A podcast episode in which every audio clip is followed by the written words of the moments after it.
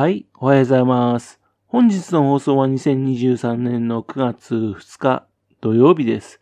本日は第552回目のお話となります。このチャンネルは福島県郡山市在住の特撮アニメ漫画大好き親父のぴょん吉が響きになったことをだらだらと話をしていくという番組です。そんな親父の一言をお気になりまして、もしもあなたの心に何かが残ってしまったら、ごめんなさい。悪気はなかったんです。不幸にこの番組に興味持ってしまったら、ぜひ今後もごひいきのほどよろしくお願いいたします。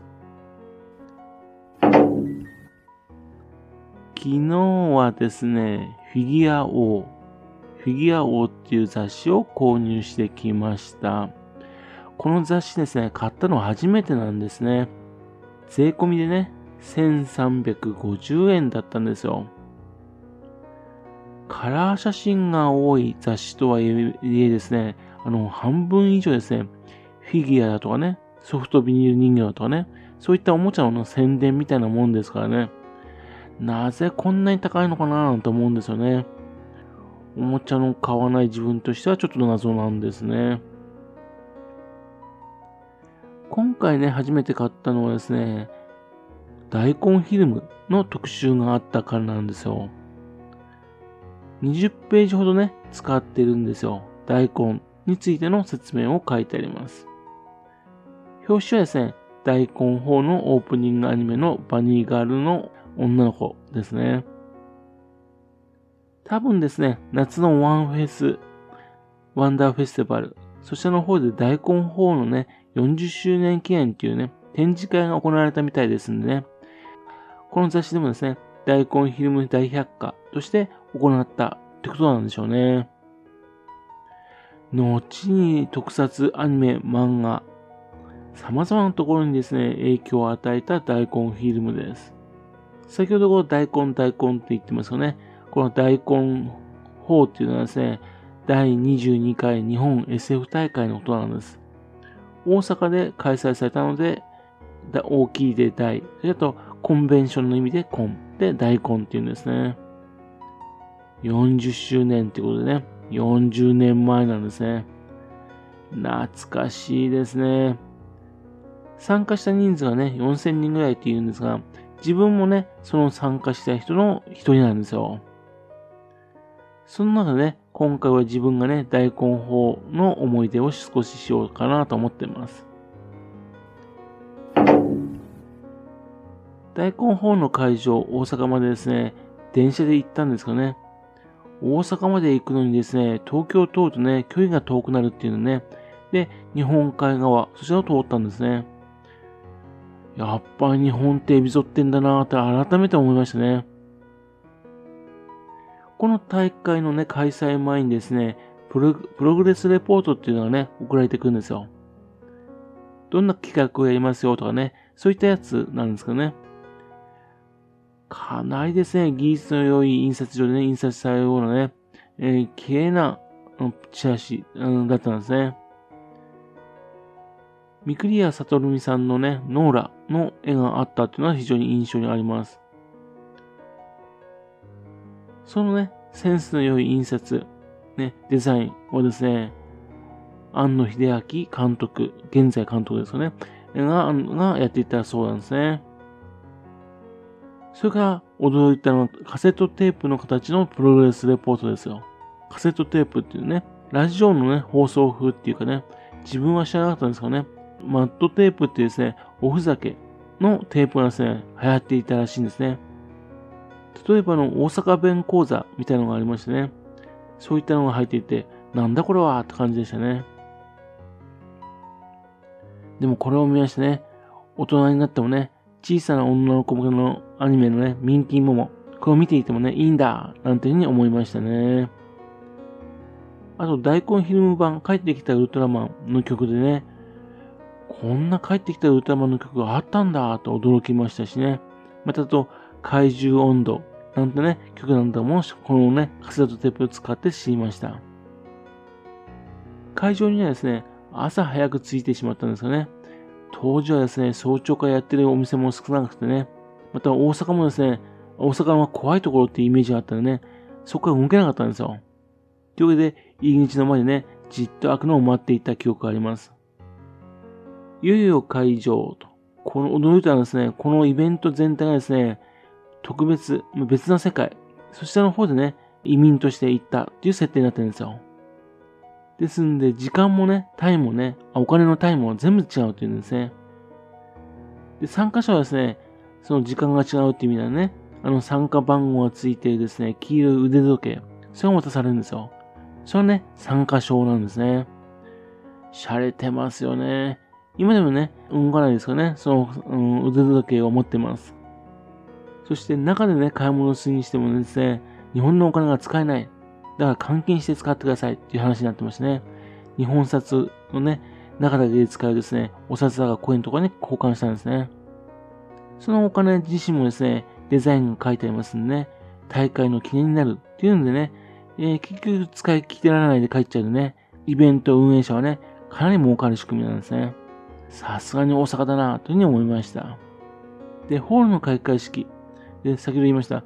ご存知ですね、大根オープニングアニメ、そしてスタートするんですね。これが衝撃的だったんですね。あの、まだね、見たことない人はぜひ見てください。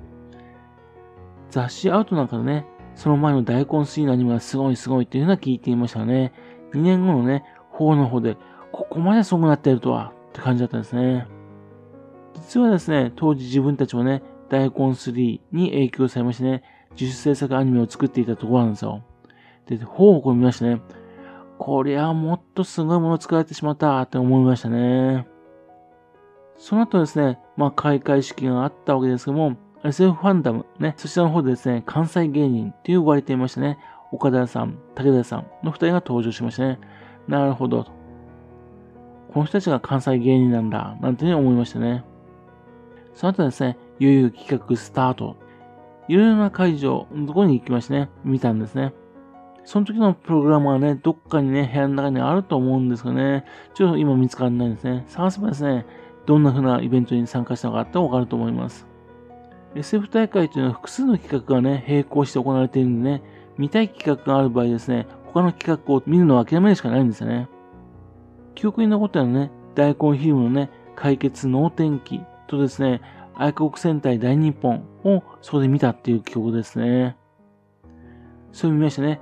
特撮だとかね、スーパー戦隊。ね、当時はスーパー戦隊って言わなかったんですね。そういったものをですね、いじくって笑ってもいいんだ、楽しんでもいいんだってことをね、知りましたね。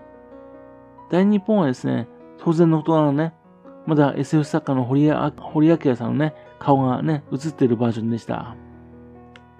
その作品、大日本でですね、悪の女幹部のね、ツングスキラーっていうのがいるんですよ。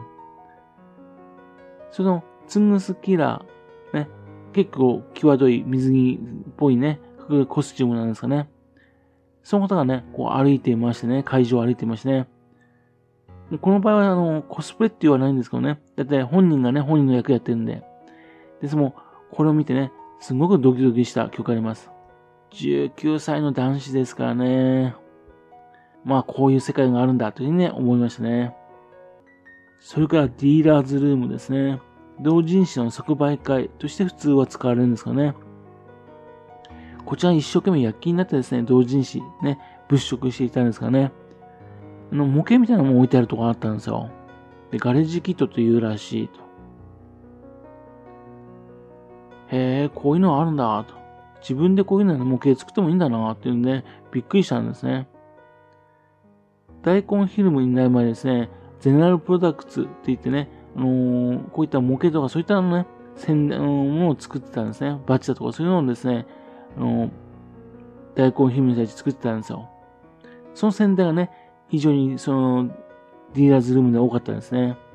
そこでですね、チラシに可愛らしいイラストを描いていたのはね、庵野秀明監督だったらしいですね。後にですね、このディーラーズルームがですね、まあ独立しまして、ワンダーフェスティバルになるわけですね。あと、その場所でね、大根4のね、オリジナル T シャツも買いました。今もタンスのどっかにね、眠っているかと思いますからね。イベントのね、オリジナルのグッズ、そういったの販売するっていうのもね、こういうイベントも珍し珍しかったんですね、当時ね。いろいろと衝撃的だったんですよ。